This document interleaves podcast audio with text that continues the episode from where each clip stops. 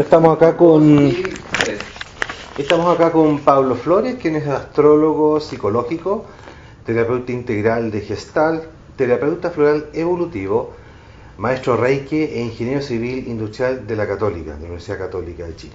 Así es. Cuéntanos un poco, bueno, aparte de eso, es expositor, seminarista, seminarista internacional, das cursos en Chile, España, México, Colombia, Argentina, organizador del Congreso de Astrología de Chile, tiene más de 250 alumnos de 10 países eh, online en su plataforma online de astrología psicológica. Y mm, cuéntanos un poco cómo, cómo llegaste a la astrología, Pablo. ¿Qué, qué- qué te motivó a...? ¿Cómo llegué directamente a la Sí. astrología? Llegué por el... Tuve una primera entrada por el doctor Rodrigo Alcázar. Ah, sí. Sí. Un médico chileno que es un astrólogo que me lo recomendaron con el año 2008 al doctor Alcázar. Él me lo recomendó una amiga que me dijo que fue donde él y él explicó mucho que tenía que era un mapa de autoconocimiento. Y fue donde el doctor y quedé pero sorprendido. Ah, sí. Sí, porque fue, me senté frente a él, empezó a decir cosas mías, muy personales, me empezó a hablar de mi vida, de múltiples sucesos, y ahí yo quedé, y le dije al doctor que yo quería estudiar astrología, pero él nunca logró armar un grupo para hacer la formación. Ese fue mi primer encuentro con la astrología. Y después, en el año, como tres años después, fue con Gonzalo Pérez, el super astrólogo chileno, que él, con, tuve en mis manos el libro de él. Ah, ya. Y ahí yo decidí, lo estuve ojeando, lo vi y dije, no, yo quiero estudiar astrología directamente. Pero ¿cómo pasaste? Porque tú estudiaste ingeniería civil industrial, una carrera súper dura, súper matemática, súper aplicada, digamos. ¿Cómo pasaste de eso a, a ser astrólogo? Ah, pero es que nos, asalta- nos asaltamos tú, nos asaltamos un periodo. Yo, yo no entré, yo no salí de la ingeniería a la astrología. No, pues, pero No, ¿cómo no, no. fue? por cómo, ¿Cómo pasó eso? Yo entré de... Yo salí de ingeniería y me metí en todo el mundo de las terapias alternativas cuando al año siguiente. No, Ah. a- sí, el primer año después de salir de la escuela de ingeniería. Ya, Trabajando. Mi primera aproximación fue al yoga. ya. Empecé a hacer mucho yoga y después al año siguiente me metí a hacer cursos de Reiki. Empecé a hacer muchos cursos de Reiki, cursos de canalización, de todo lo más energético. Y de ahí me- me- estuve cuatro años haciendo todo cursos de ese tipo y me metí así justamente a estudiar ya astrología con, después con Aníbal Pascuñán en Casa Quirón. Ah, también con... ah, Sí, con Aníbal. Y, y ya después, del, en el segundo año de estudiar astrología, hubo una práctica astrológica donde Aníbal nos juntó a todos los alumnos en, un, en una crema en un colegio y nos puso frente a los padres para que leyéramos cartas astrales. Y yo nunca había leído una carta, siempre yo había estudiado, pero nunca había realmente puesto en una carta. Y estuve toda la tarde de ese día viendo cartas y me encantó. Y fue una decisión así, porque yo ya llevaba tres años queriendo dejar de trabajar como ingeniero de oficina. ya.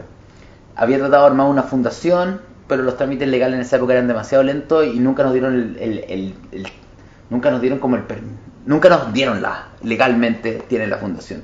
Lo dieron después de como un año y medio que hicimos los trámites. Oye, y si alguien así escéptico dice, oye, este- lo que pasa es que este gallo le fue mal como ingeniero, entonces se dedicó como a, a la pseudociencia, no sé, la astrología. O sea, no, nunca me fue mal como ingeniero, de hecho me fue súper bien como ingeniero. O sea, en- académicamente me fue súper bien. Me saqué un 6-7 en el examen de grado de la Escuela de Ingeniería Católica. Trabajaste en Sancosud. Trabajé en Cencosud, después trabajé en la empresa de mi familia y nos fue súper, súper bien. De hecho, eh, fue como toda una conmoción familiar cuando les dije que me iba a la empresa de la familia porque me estaba yendo súper bien en lo que hacía. Entonces no... A mí básicamente el tema, el tema mío fue que... Por eso quise hacer una fundación, porque sentía que simplemente trabajar como ingeniero vendiendo productos que no me llenaran, para mí no tenía sentido. Eh, sobre todo trabajando en el mundo del retail, donde partí trabajando en vestuario masculino, a cargo de categoría, y después estuve metido en computación, accesorios, entonces no, pero no tenía nada que ver con lo mío. Entonces, y así fue como, la verdad que mi, mi carrera todo ha sido desde lo que yo quiero hacer, desde el tema de los congresos, la escuela online, el mindfulness infantil, que traje a profesores de Harvard, a hacer, y- porque era, yo quería aprender mindfulness infantil, entonces los traje, entonces Siempre me he movido así, la verdad. Ya. Oye, tu libro ha sido un éxito. Cuéntanos un poco tu libro, que acá está, ¿no? Cuéntanos un poco tu libro y que ha sido un éxito de venta. Yo no sé, acá en la tienda en Gaia se vende cualquier cantidad. Sí, le he ido bien al, al libro. Tiene más de. En pocos meses lleva más de mil libros vendidos, digamos. Estamos cer- estamos súper cerca de los mil libros vendidos. Es un libro que he leído súper bien porque es un libro... Yo, yo creo que este libro funciona por, por varios motivos. Hoy en día la astrología está... como que revivió la astrología. Ha habido un re- renacer del mundo de la astrología en los últimos tres años, cuatro años, Sí. súper potente, totalmente. A nivel mundial, a nivel chileno, A nivel, ti- a nivel ah, latinoamericano, te diría. A nivel España no. Ya. En España la astrología está súper de capa caída. Es que ya está todo así como Sí, atacado. está- no, pero, ta- pero también hay un tema que la astrología en España no se ha renovado. Ya. De hecho, bueno, yo soy uno de los que está trabajando porque se renueve un poco la astrología en España. Ya. Ya somos algunos algunos astrólogos que estamos trayendo ideas nuevas a la astrología Ya. en España. Eh, pero en Chile, Argentina, eh, la astrología está teniendo un renacer porque se está usando, se está entendiendo como la nueva visión que ya no es simplemente un horóscopo predictivo, sino que se entiende la astrología como, como una herramienta de autoconocimiento y que te da consejos súper claros y súper precisos para poder resolver los temas internos. Y justamente este libro va, va en ese sentido de cómo, qué es lo que, porque es un libro de, de parejas que es muy diferente, no es el típico de compatibilidad de signos, sino que es un libro de, de relaciones de parejas que está centrado 100% en uno, en lo que uno tiene como temas pendientes no resueltos que generan patrones de conflicto, de repetición de, de tipo de pareja, o sea, qué es lo que uno tiene que sanar internamente para cambiar las dinámicas de pareja con el otro. Me gustaría que andaras un poco más eh, en la astrología como herramienta de diagnóstico, que puede ser muy útil para los terapeutas. O sea, en para, pa- para mí la astrología psicológica moderna es de las mejores herramientas que existen de diagnóstico para entender qué es lo que le ocurre a la persona, tanto en niños como en adultos. A ver, entendamos que, que hay dos hay dos herramientas claves dentro de la astrología psicológica moderna. Una, la carta natal de nacimiento, donde la carta natal de nacimiento, desde un punto de vista emocional, te explica cómo funciona la persona, cómo procesa las emociones, cuáles son sus heridas, cuáles son sus apegos reiterativos, cómo funciona completamente a nivel emocional.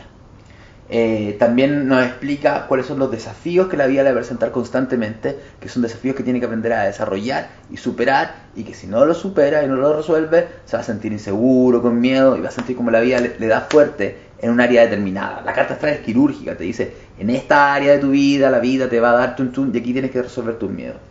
La carta astral habla de los apegos más grandes que tenemos, que nos generan más obsesión y más control y más sufrimiento, también de forma precisa, y también te explica claramente los puntos de evolución. O sea, la carta astral, para entender cómo funciona la persona, es precisa. Pero la parte astral tiene un punto más avanzado, que es un poco, que, se requiere más conocimiento astrológico para poder hacerlo, que son los tránsitos y las progresiones. Que son, que te están implicando el tiempo cómo estás tú en relación al tiempo cósmico.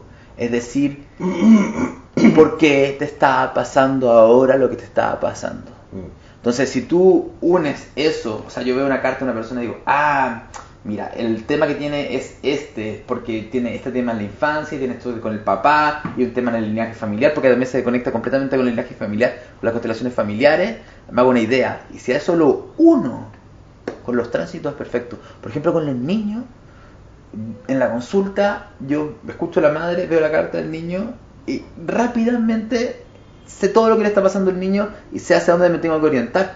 Porque, y sobre todo también para los terapeutas florales. Es que eso es lo que quería, que unieras la, la terapia floral, las constelaciones y la astrología. ¿Cómo haces tú el mix? ¿Cómo ves tú esta sinergia? A ver, va- vamos, a entrar, vamos a entrar en diferentes niveles. Eh, por ejemplo, ayer atendí a una niña. Y el motivo de la mamá va a la consulta es que la niña tiene muchos miedos. Está con pánico constante a todo tipo de cosas. Yo veo la carta astral y veo que tiene ascendente en Pisces. Es decir, rock rose, pánicos, muy sensible, y eso habría sido lo lógico. Pero empiezo a ver más la carta astral y veo que la niña es una niña ariana, de luna en Aries, con mucha energía, con mucha, ya tiene muchos temas astrológicos específicos, pero tiene mucha rabia, mucho enojo, mucha frustración. O sea, yo simplemente, si escucho a la mamá, y le digo que la niña tiene pánico, le doy flores para el pánico. Pero esta niña lo que tiene es pánico, sí, pero en el fondo es una luna en Aries. Cuando una luna en Aries está bloqueada es porque tiene mucha rabia y en la carta está lo único que se ve es frustración. Entonces, lo que pasa es que esta niña está tomada por la rabia y esa rabia la, frena poder, como le dije yo, conectarse con su guerrera, que es su fuerza interna para poder sentirse más segura y más valiente. Entonces, la carta astral en ese sentido te lleva a la raíz del asunto, que está absolutamente asociado al espíritu de Bach, que era la raíz, no el síntoma. Mm. Entonces, y, de hecho partamos de la base que, las, que la terapia floral es astrológica. O sea, eh, en el Cúrate de ti mismo, Bach habla que las esencias florales, los remedios florales, como dice él, son para trabajar a la luna. Exacto, la luna en. En la luna astrológica, porque él habla que la luna astrológica es la fuente, es que lo que pasa que dentro de la astrología, hasta la época de Bach, que todavía Plutón no era un planeta que se usaba en la astrología, eh, era la luna la gran fuente de apego del ego y la personalidad, donde nosotros caemos reiteradamente en comportamiento repetitivo. Entonces, eh, la astrología nace y de hecho los 12 curadores principales están asociados todos a arquetipos astrológicos, a cada signo. la astrología y la terapia floral siempre han ido de la mano. Yo en la formación que hago, enseño astrología, psicológica, terapéutica, pero estoy todo el tiempo hablando de terapia floral. O sea, estoy explicándole, mira, todo este arquetipo que estamos hablando está asociado a este elemento y este elemento está asociado a esta terapia, a esta esencia y específicamente signo, esencia, planeta, esencia. Entonces, es muy precisa. ¿Y las constelaciones cómo lo relacionas con el linaje, con, con la historia familiar? Con es que en la carta astral se ve primero en la carta astral se ve la historia del linaje familiar, porque se ve la historia del contexto en el que uno nace. Y se ve también precisamente cuáles son los temas de tu linaje familiar de los cuales tú mayormente vas a tomar y te vas a hacer como fiel de cierta forma. Porque tu familia puede tener millones de temas y tú no agarras todo. No, pues exactamente. ¿Me entiendes? Pero la carta astral te lo dice. O sea, o sea, es que hay demasiados indicadores en la carta astral para hablar de eso. La casa 4, la casa 8, la casa 12, la luna. Aparte también la carta astral es muy curioso porque habla mucho de la madre y el padre de uno todo el tiempo. Habla, pero también habla como uno ve al padre y la madre, que no tiene muchas veces que ver precisamente cómo son ellos, pero que eh, eso te está hablando de cómo es la historia del linaje familiar. Por ejemplo, una carta, y también es muy interesante, que es algo que a mí me gusta mucho, y que a, muchos astrólogos también les gusta, que es ver cartas de familias, para atrás. ¡Ay, qué buena! Entonces tú, es, es impresionante ver cómo se repiten los patrones. Mm. Y, se ven, o sea, tú, tú, ves que, por ejemplo, si la luna, que es como la nutrición y el, mundo de contención emocional, ves que, un, esto es típico. Alguien tiene una luna Saturno, es decir, el niño se sintió no querido, no amado, un ambiente rígido, frío. ¿Ya? Tú ves que la mamá también lo tiene tiene alguna forma la luna asociada a Saturno o Saturno en la casa 4. Tú ves que la abuela tiene luna en Capricornio. ¿Y tú has hecho el experimento de ver eso en la carta y también en la constelación y que ambas cosas... Sí, pero yo no soy, yo soy constelador. O sea, yo, he tomado cursos de constelaciones, pero yo, yo no hago constelaciones. No, pero, pero, pero tú has visto como la, la correlación. Sí, absolutamente. Entre un punto y otro. O sea, yo, yo, yo mando a la gente hoy en día. Yo, constelar, hoy en día yo. Oye, lo que dijiste tú. Sí, sí, sí, sí, sí. Hoy en día yo lo que estoy haciendo, ya no estoy haciendo ya consulta, no estoy haciendo proceso porque no he tenido tiempo, pero yo lo derivo a los consteladores y justamente salen esos temas. es que por eso digo, la carta astral es una herramienta de diagnóstico, yo lo entiendo así, una herramienta de diagnóstico terapéutico que se une a cualquier tipo de terapia. O sea, yo tengo desde reikista, bioenergista, eh, consteladores, gestal, psicólogos, psiquiatra, tengo todo tipo de, de terapeutas dentro de mis alumnos y, lo unen a cualquier tipo de terapia. Oye, y para ir terminando, eh, ¿cuáles son los principales tránsitos planetarios para el 2019? Los principales tránsitos planetarios más fuertes, a ver, hay que entender que todo lo que está pasando en el cielo hoy en día, o no todo, pero pongámosle, la mayoría de lo que está pasando hoy en día tiene que ver con los signos de tierra. Está Saturno, Saturno, Plutón. Plutón en Capricornio, está entrando Urano en Tauro, y, va a tener que... ¿Y qué significa que tenga que ver con la Tierra? Bueno, justamente por un lado habla del ecosistema, lo que está ocurriendo en nuestra realidad, en lo orgánico, pero también hablan del sistema económico y también habla del sistema que hemos construido para funcionar en el mundo. Eh, que Saturno, a, a mí el que más me llama la atención de todo es que Saturno y Plutón están en Capricornio juntos este año. O sea, ¿Por ya, qué te llama la atención eso? O sea, ya el año pasado estuvieron, pero este año esa es una conjunción. Generalmente cuando Saturno tiene ciclos de 28 años, o sea, Saturno entra en Capricornio cada 28 años. ¿Ya? Oye, pero Plutón está desde de, de un periodo extenso hasta el 2024. Y, y entró el 2009. 2009, 2008. Sí, el, tema, 2024. el tema es que Plutón en Capricornio, si tú lo ves así, ¿qué pasa cuando entra Plutón en Capricornio? Comienza la gran crisis europea, que se desatorna una crisis gigantesca del sistema y empieza a, a quebrarse el sistema. O sea, este sistema que a nivel mundial hasta el 2008 estábamos todos súper felices, estaba todo funcionando, casi todos los países estábamos en una estabilidad, entra Plutón en Capricornio y esto Eh, comienza. La crisis subprime en Estados Unidos Sí. con Freddie May y todo ese asunto, ¿no? Sí, comienza todo. Pregúntale a los europeos, pregúntale a los españoles cómo, cómo fue la crisis del 2008. Entonces, entonces está esta gran crisis y Plutón ha tenido otros encuadres con Urano en tránsito muy pero ¿a ti fuerte. te llama la atención Es que, lo que, es Plutón? que lo que pasa es que Saturno es el señor, es el maestro de la realidad y es que hace que se manifiesten las cosas. Y el que también anda diciendo, se ha cerrado un tiempo, hay que comenzar otro tiempo. A mí me gusta mucho la investigación y, y te digo, tiene un ciclo de 28 años. Todo el tema de los septenios tiene que ver con Saturno. La última ¿Qué vez tiene que... que ver los septenios con Saturno? Porque Saturno es el que va de marcando el 28, tiempo. 7, 14, 28. Sí, porque, porque el ciclo de Ah, Saturno, del porque, tiempo. porque el ciclo de Saturno es que en siete, eh, la carta astral es un círculo. Entonces, en 7 años ha avanzado 90 grados, Sí, en 7 años más ha avanzado 180 grados con respecto al origen, claro. en 7 años más ha avanzado, no sé, 270 grados, ¿ya? Entonces, chun, Pero, chun, pero chun, ¿qué podemos deducir de esto, digamos? ¿Qué, qué es lo que tú deduces de Plutón y Saturno en Capricornio que te llama la atención? tiene que ver con dos cosas. A nivel colectivo, Saturno está marcando que se produce un cierre del sistema actual, como está funcionando. Y, por ejemplo, la última vez que, por eso te quería decir, la última vez que Saturno estuvo por Capricornio 28 años atrás, yo, yo hice todos los ciclos, me, me puse en el siglo XX, ¿cuándo Saturno estuvo en Capricornio? Ya. Pa, pa, pa, pa, estuvo en toda esa época. ¿Cuándo pasó algo? Aquí no pasó nada, aquí no pasó nada, aquí no pasó nada. Pero aquí pasó. ¿Cuándo pasó? Cuando hubo otro planeta transpersonal metido en la conjunción exacta en ese momento. Y también cuando hubo eclipses cerca de ese punto. Que fue el año 89. El año 89 pasan cosas muy interesantes en el mundo. Se acaba la Unión Soviética. Sí, pues, es el, muro de Berlín. Se acaba el mundo de Berlín. Chile, por si acaso, se acaba la, se acaba la dictadura, comienza la democracia. Y tú puedes ver, en todo el mundo se empiezan a caer estructuras, se empiezan a desarmar estructuras.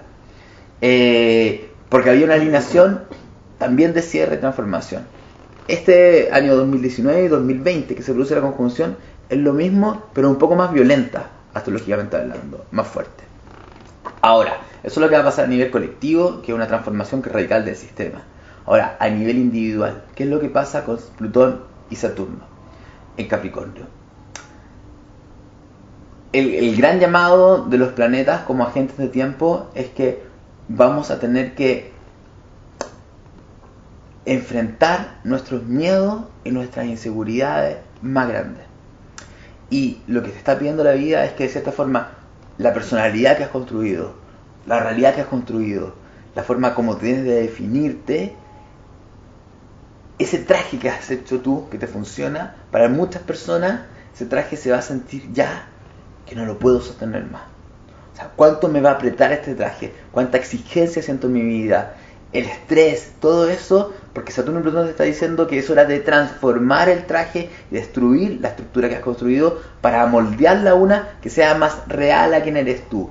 Y te va a pedir, justamente, te va a preguntar, ¿por qué has construido el traje que has construido? Porque Saturno con Plutón en Capricornio hablan de los miedos, las inseguridades que tenemos y la necesidad que tenemos de reconocimiento de parte de los demás y cuánto miedo al fracaso tenemos, por lo tanto, cuánto nos exigimos por eso. Entonces, por miedo al fracaso o a ser reconocido o, o- o de fallar, nos hacemos capricornianamente, Capricornio se hace cargo de la responsabilidad. fracturación global también va a impactar personalmente en términos de cuestionarnos nuestra propia vida personal en función del sistema. Hay, una- hay, un- hay un diálogo entre el mundo externo y el mundo interno, pero a nivel astrológico, cada, a donde a cada persona le caiga Saturno, Plutón y Capricornio en su carta natal, es donde específicamente le va, le va a tocar. O sea, yo hice un video YouTube de, hace- de que dura dos horas donde hablo Saturno, Plutón y Capricornio. No, no lo hablo en el contexto global porque lo mío es los, más lo psicológico y lo terapéutico, sino explicando a las personas en qué casa le cae esto, qué es lo que les toca. Como un área de transformación. Es un proceso súper potente. O sea, de verdad esto no pasa todo el tiempo que Saturno, Plutón estén en Capricornio.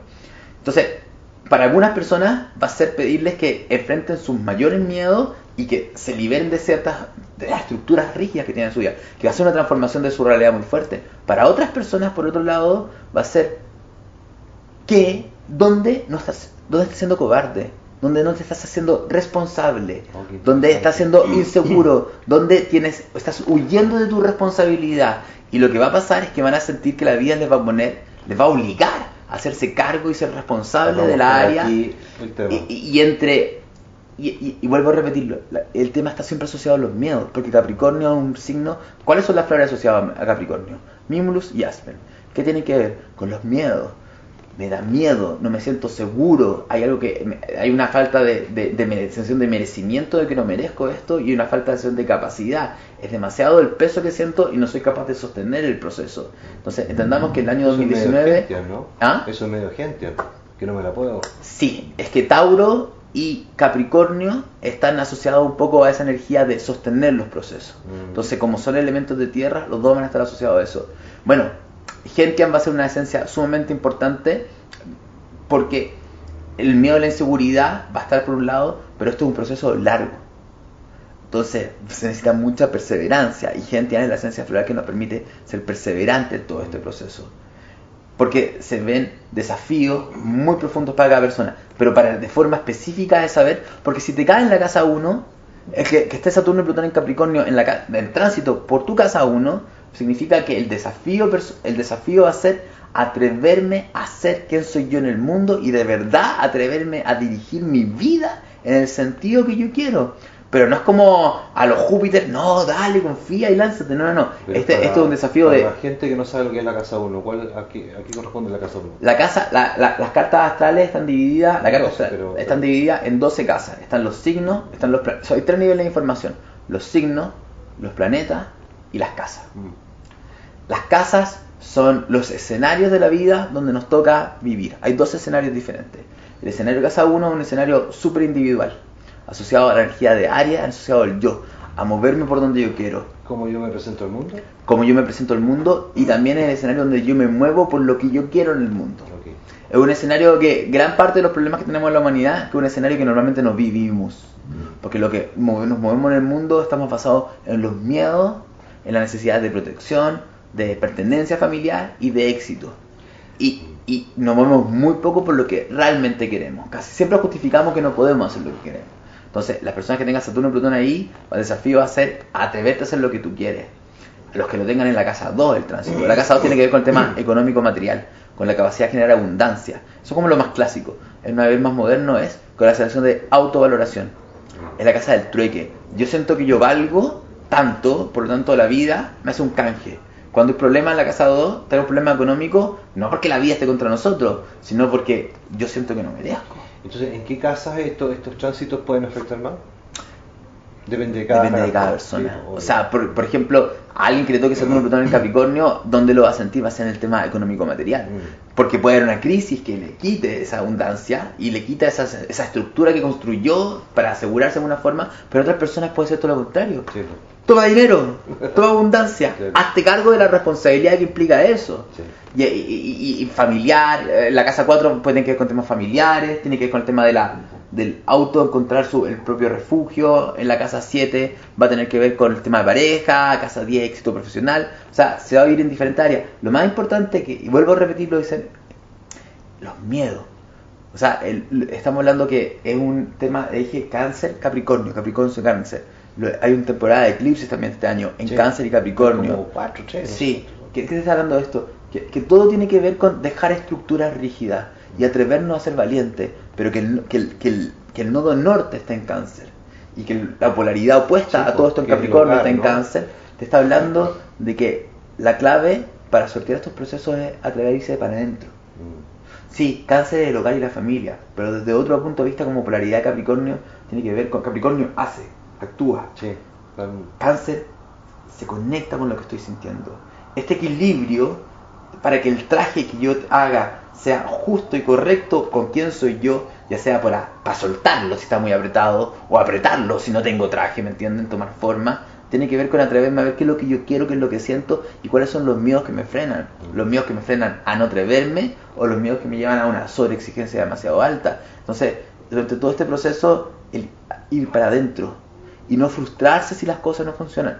En todo caso, los signos que se van a ver como más complicados o las personas que tengan planetas en ciertos signos van a, las personas que tengan planetas en Capricornio, en Cáncer, en Libra y en Aries Sol, Luna, planetas personales o ascendentes, son los que más van a sentirse friccionados por este proceso. Oye, ¿y qué opinas tú de mm, finalmente de, lo que dice eh, José Massa, Premio Nacional de Ciencia, que todo esto es una estupidez, estamos hablando pura tontería. ¿Qué opinas tú de eso? Yo, yo, yo tengo que decirle dos, dos cosas porque dependiendo del nivel. O sea, lo que el doctor Massa dice que es una estupidez son los horóscopos y yo estoy de acuerdo con él. Yo no creo mucho en los horóscopos. Hay muy pocos astrólogos que yo siento que hacen horóscopos serios. Muy pocos astrólogos y astrólogos que lo hacen. Entonces la mayoría de los horóscopos yo yo no... De acuerdo, o sea, pura de cera. O sea, hay muy, pocos, hay muy pocos astrólogos que hacen horóscopos serios. Mm. Eso es lo que yo te puedo decir. Mm. ¿Ya? Y los astrólogos que hacen horóscopos serios se nota porque hace un trabajo serio. Pero, pero, pero, entonces, para la segunda respuesta, lo, único que tengo que decir es lo mismo que le decía Newton a sus compañeros. ¿Qué decía Newton? Newton, alquimista, astrólogo. era alquimista y astrólogo, exactamente. ¿Qué le decía Newton a sus compañeros que se burlaban de él? Le decían que hacía pura estupidez. Y le decía: Se nota que usted no sabe nada de astrología. Eso es lo que decía Newton. Se nota que usted no sabe nada de astrología, porque si usted dejara sus prejuicios y por un segundo se metiera a ver la carta astral y ver cómo funciona, se le pondría la piel de gallina. O sea, en el fondo es una opinión desde el desconocimiento. Es una opinión de desconocimiento y hay una opinión de que tiene que ir bastante niveles. Yo soy ingeniero, y, bastante bueno y súper científico, y dentro del mundo de la astrología hay bastante científicos. Sí, o sea, hay, bastante, hay mucho, y, no son científicos fracasados, lo más mínimo, ¿me entiendes? Entonces, claramente, eh, si hay tanta gente del mundo de la ciencia en la astrología, es porque empíricamente, cuando uno observa lo que está pasando, uno se dan cuenta que realmente hay algo ocurriendo acá. Y médicos, hay muchos médicos. Hay muchos médicos, hay muchos médicos. como herramienta de diagnóstico. Sí. entonces lo que quiero decir es que, claramente cuando uno deja de lado, suelta el tema de los horóscopos, porque la carta no tiene nada que ver con los horóscopos. O sea, aquí hay mil variables más. O sea, todo el mundo conoce su propio su signo solar, pero no sabe que hay nueve planetas más. Y que de hecho el tema en el libro de pareja es como, oye, siempre te enseñaron que la compatibilidad era entre tu signo, pero en realidad hay otros planetas que mirar para el tema de compatibilidad. O sea, hay un desconocimiento gigantesco, que es culpa de los propios astrólogos. O sea, los propios astrólogos, en un intento por generar dinero, empezaron a mover todo el tema de los horóscopos y se perdió el sentido, de cierta forma. Entonces, cualquier persona que se meta al mundo de la astrología se da cuenta que hay algo impresionante. Lo que pasa es que no sabemos por qué. Y ahí es donde entramos en la parte teórica, de filosófica, de por qué los planetas están asociados a nosotros y cuáles son las energías. Y la ciencia lo que más critica es que demuestra empíricamente cómo, qué energía, está la ley de gravedad, hay muchas cosas, está el magnetismo, existen muchas energías en el universo, pero qué hace que los planetas nos afecten. Y eso no, no sabemos explicarlo. Pero es que eso es lo raro, porque, porque que un fenómeno funcione no significa que tú no puedas explicar cómo funciona un fenómeno, no quiere decir que no exista. Pero por supuesto. Entonces el tema está en que si no me lo explicas no existe, es como absurdo. Es que eso también, eh, y, tenemos que entender que, que, la base del pensamiento científico de los últimos cinco siglos se basa, o sea, parte de la idea de que desconocemos. O sea, ¿qué, es lo que cambia la visión desde la Edad Media al Renacimiento y el resurgimiento del conocimiento científico? Que en la Edad Media nada se podía cuestionar porque todo era como Dios quería que fuera. Entonces, no había nada que cuestionar, no sabemos, Nosotros sí sabemos, sabemos que es porque Dios lo quería así. Mm. Entonces, el pensamiento científico cambia completamente cuando parte de la idea de que hoy en realidad quizás hay algo más que simplemente que Dios lo dice, sino que hay cosas que no entendemos. Entonces, dado nuestra ignorancia, investiguemos. Entonces, ese es justamente el, llamado astrológico. Dado nuestra ignorancia, investiguemos. Y también tiene que ver mucho con la astrología moderna. La astrología que hago yo no tiene nada que ver con la astrología que se hacía hace 200 años atrás y menos. ¿Por qué? Porque las aplicaciones de la astrología moderna en educación, en salud, en terapia, en empresa, son absolutamente diferentes. Y también porque el contexto, la astrología, o sea, los planetas están ahí dándonos información. Lo que cambia es el contexto cultural. El contexto cultural de los astrólogos hace 3.000 años atrás, ¿qué tiene que ver? O sea, las definiciones clásicas de lo que eran las casas, o sea, era otro mundo, ¿me entiendes? O sea, la, astrología, la astrología clásica habla de la estrella fija y decía estrella fija, no, aquí te cortan la cabeza, seguro. Bueno, porque en una época, de verdad, a la gente le cortaban la cabeza. ¿Me entiendes? Pero en esta época decir que esa casa representa corte de cabeza, no, no representa corte de cabeza. A nadie anda cortando la cabeza hoy en día. Oye, bueno, muchas gracias Pablo. no, gracias a ti, interesante entrevista y esperamos que a nuestros auditores y lectores de la revista les guste también. Muchas gracias. Muchas gracias. Oigan, y aprovechen. Está hecho de verdad para ayudarlos a resolver diferentes temas en las relaciones de pareja y, está hecho para personas con o sin conocimiento de astrología, que es lo más importante. Y también en cada capítulo que se ve la luna, Venus, Plutón, el drama, diferentes temas, se dan consejos terapéuticos y se dan consejos de terapia floral para trabajar cada tema. Entonces es muy práctico también el libro.